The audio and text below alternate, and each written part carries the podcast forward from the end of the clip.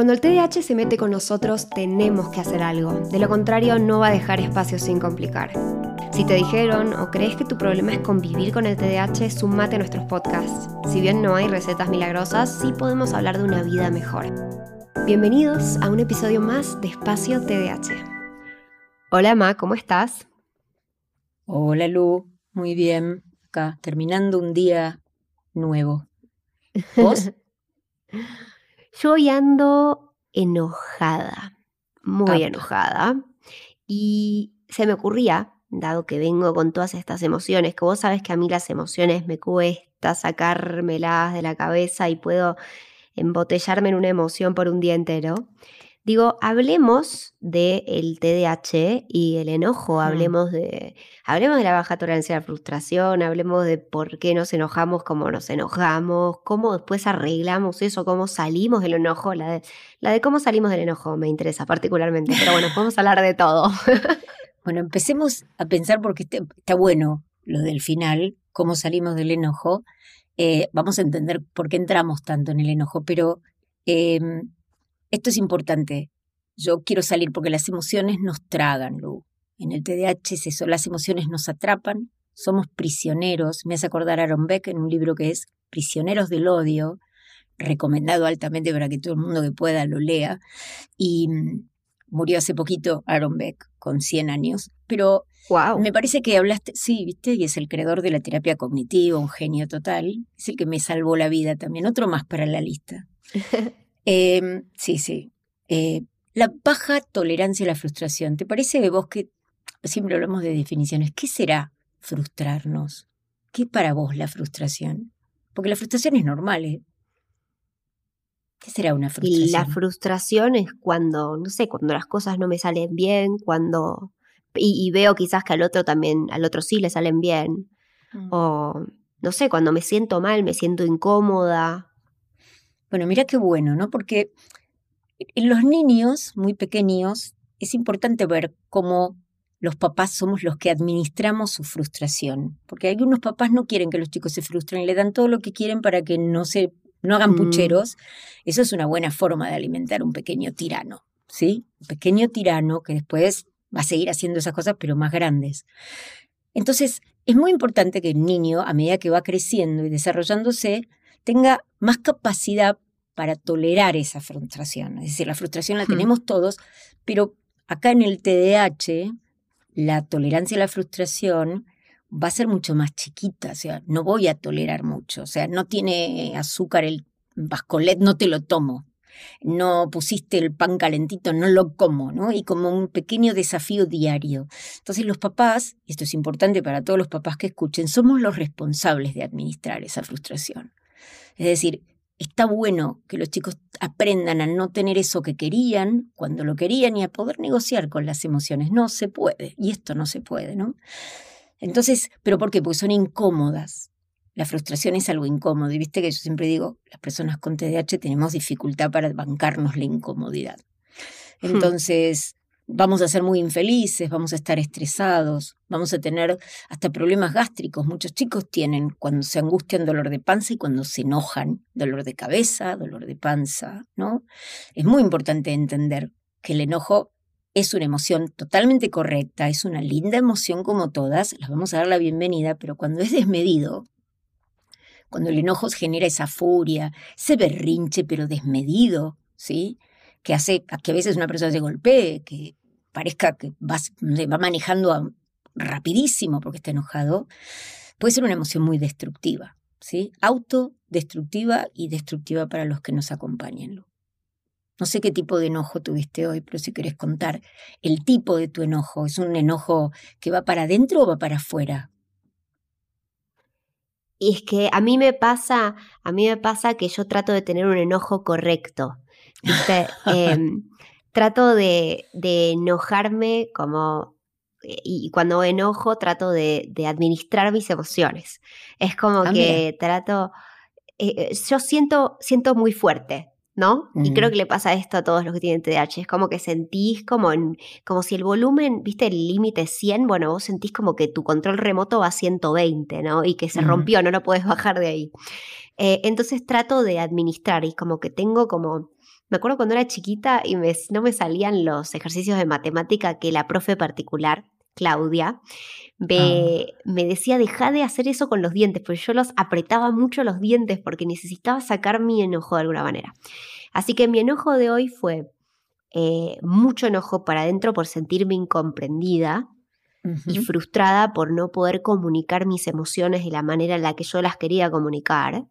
Y bueno, eh, enojo hacia afuera también, porque pegué un portazo. Así que eso ah, también cuenta. Mira qué bueno, dijiste muchas cosas y ya me perdí, pero voy a tratar de recordarlas, ¿no?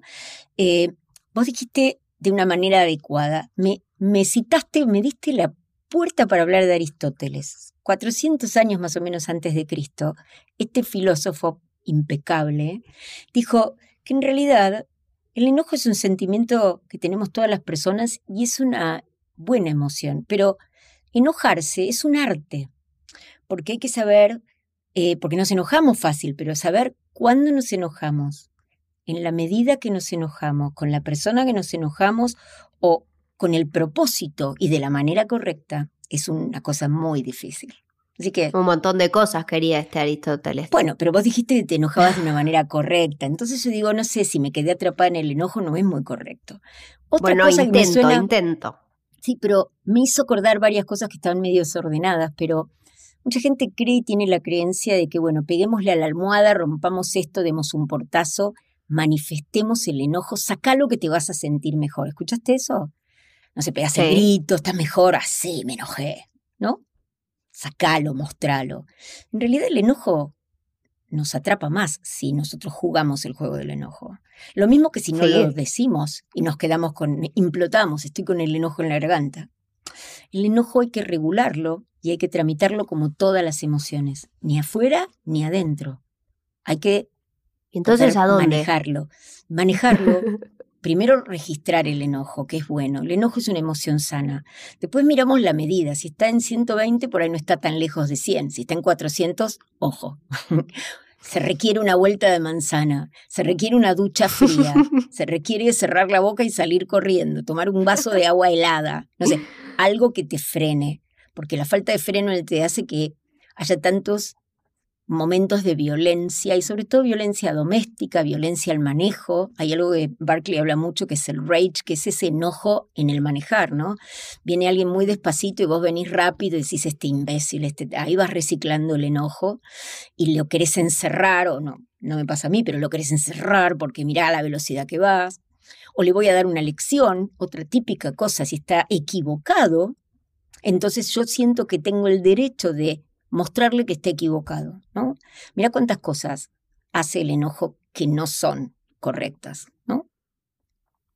Lo peor es que creo que, eh, o sea, todo eso también nos demuestra que hay muchas veces que creo que creemos o nos convencemos de que el enojo lo causan hechos externos, como esas personas que capaz van lento en la calle, o no sé, una situación, o cómo se comporta otra persona, pero en realidad el enojo nos sucede a nosotros, nosotros somos responsables de nuestro enojo, es una emoción que sale de nosotros. Mira, dijiste algo importante y para seguir con la imagen de la ruta y para, por supuesto, todos los que están escuchando ya saben que a mí me gustan las imágenes. Yo pensaba en esto, ¿no? Típica situación, vamos a poner un ejemplo de típica situación TDA. Sé que tengo una reunión a las 4, son las 3, todavía no almorcé, la reunión es a 20 minutos de auto donde está, todavía no sé ni qué me pongo, no sé si tengo la computadora y peor no hice el PowerPoint que tengo que presentar. No suena exagerado, ¿no? Suena muy Suena parecido a la realidad. Entonces, esta persona que tenía la reunión a las 4 con todos estos aditamentos, de repente se siente súper, dice, yo llego, porque yo puedo. Entonces, se olvida de todos esos condimentos, toma su auto, por supuesto sin nada de nafta, tiene que parar porque va a 20 minutos, no va a llegar, y en la estación de servicio hay un señor muy tranquilo, sonriente, que está charlando con otro y este empieza a los bocinazos, ya está molesto. Este tipo, ¿quién es? Es un idiota, es un imbécil, perdón por el léxico, pero es como lo piensa, ¿no? Que se va a creer, bueno para nada, cuatro de copas, no sé qué, y bueno, así se demora 15 minutos, ¿no? Este señor no entiende nada, le sonríe, le dice que tenga buen día, porque este señor está en su cabeza todavía. Va en la autopista y se encuentra con que hay un montón de autos o de camiones, país de miércoles, esto es un error. Bueno, está enojado con todos los que interrumpen su camino porque él llega tarde por culpa de todos, del señor de la, de la nafta. Entonces, cuando llega a la reunión, por supuesto, media hora tarde con suerte, no hace más que protestar, reciclar su enojo y decir que no sirve la, oficina, que como que no tienen parking, que la, autopista era un infierno. No dice que salió una hora tarde. Pero eso es, claro, el enojo no es mío. Mi enojo es con todos aquellos que fueron un obstáculo a lo que yo tenía que hacer, pero nunca registró su participación. ¿Te suena la historia? sí.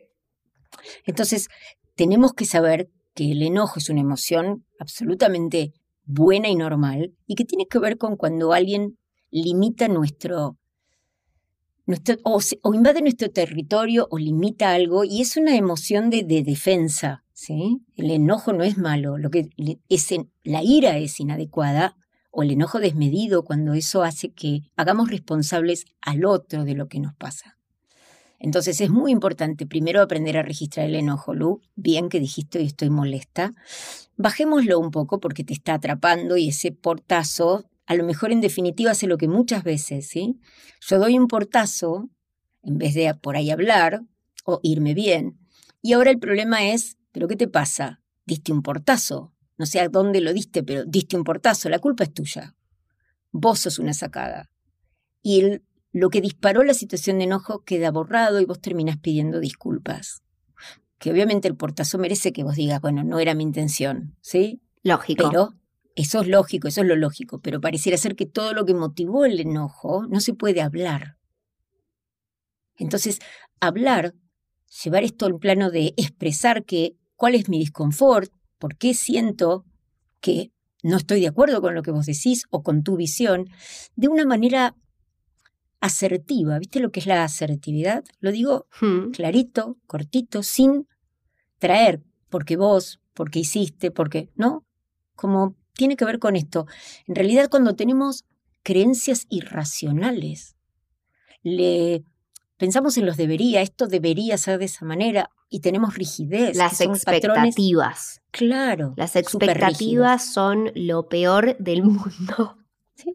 Pero también tenemos que tener presente que podemos trabajarlas. Si no, nos vamos a quedar quejándonos, como hace mucha gente, reciclando el enojo que puede ser contra una persona, contra un país, contra el mundo, contra la sociedad, contra lo que quieras, contra Dios, contra lo que quieras.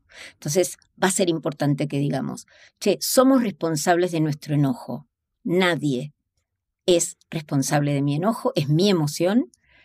Ojo con cómo lo manejo porque puedo tirarle a un mosquito en la pared con un misil y dejo un agujero tan grande, si te reís, es así.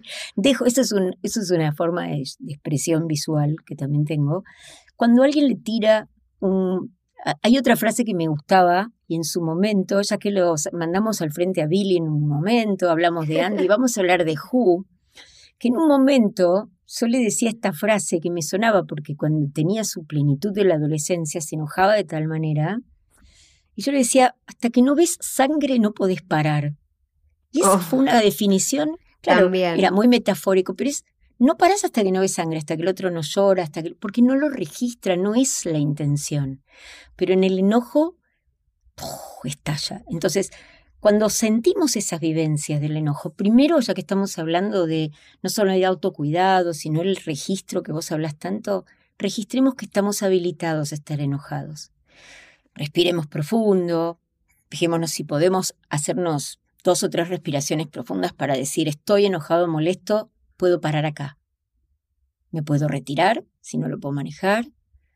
Puedo decir esto lo quiero hablar, pero no ahora, porque no estoy lista y me puedo retirar. Porque la verdad, eh, todo ese timing que tenemos para poder regular las emociones es, es donde nos falla el termostato las personas con Claro. ¿No? Donde hablaremos de la angustia. Claro, y hablaremos de la angustia, porque si hablamos de la angustia, Norma llora. Pero en temas del enojo, yo tuve que aprender a enojarme, cosa que es bastante buena para mí. Por eso yo considero que el enojo es bueno. Pero yo nunca me enojaba, no había enojo en mi historia. Tuve que aprender a enojarme, a poner un límite a las conductas que el otro tenía o los otros tenían, donde pasaban ese, ese, ese rango de tolerancia. Entonces, ¿te parece que podemos pensar que con hacernos cargo de que es nuestra emoción podemos terminar este podcast el día de hoy? Yo creo que hacernos cargo, eh, y te digo, hoy aprendí esto de verdad, de verdad, que el enojo es nuestra responsabilidad, no es de nadie más. El enojo es nuestra emoción, nosotros la generamos, nosotros la manejamos y nosotros la terminamos. Somos eh, nosotros los responsables de todo en nuestra vida y el enojo es una de esas cosas, así que creo que eso es muy poderoso y creo que eso también nos da eh, la pauta de decir, bueno, sabes que eso me motiva a frenar cuando tengo que frenar em, y a registrar lo que está pasando y a darme un tiempo fuera e ir al rincón a pensar y después volver. Ir a tu lugar feliz, porque sí podemos empezar a ver el enojo como algo propio, nos vamos a empezar a hacer cargo. ¿Qué es lo que queremos hacer en este podcast? Ayudar a cada uno a hacerse cargo de lo que hay que hacerse cargo, sin que la emoción te atrape, te devore y te deje ahí dando vueltas como en la ruedita de un hámster, sin ir a ningún sitio. ¿Sí? Lógico, lógico. Bueno, yo creo que hoy, no sé cómo está tu enojo ahora, si lo medimos de nuevo, ¿cómo está? Ahora estoy en un 20. Ah, mira, de 120 a 20. Estoy mejor. Qué abrupto. Estoy mejor. Me siento más. Y bueno, pero es que en el TDAH es un poco todo así, ¿no? Sin punto mm. medio. bueno, pero tampoco es cuestión de que lo registres y lo tramites, ¿sí? Pero es tuyo, no tiene nada que ver con nadie. Pero por eso, porque es mío, siento que tengo el poder de bajarlo a 20. No necesito hacer nada para, para o sea, nada más para bajarlo, digo, solo hablar conmigo, solamente reflexionar yo. Así que dentro de todo, la verdad, me ayudó mucho el podcast. Espero que a vos también te haya ayudado, vos que lo escuchaste del otro lado. Eh, espero que hayas aprendido algo. Por favor, escribinos, nos encantaría leerte sobre tus experiencias. Nos puedes seguir en redes sociales en arroba espacio TDH y como siempre te puedes suscribir a este podcast. Tenés que poner clic en seguir.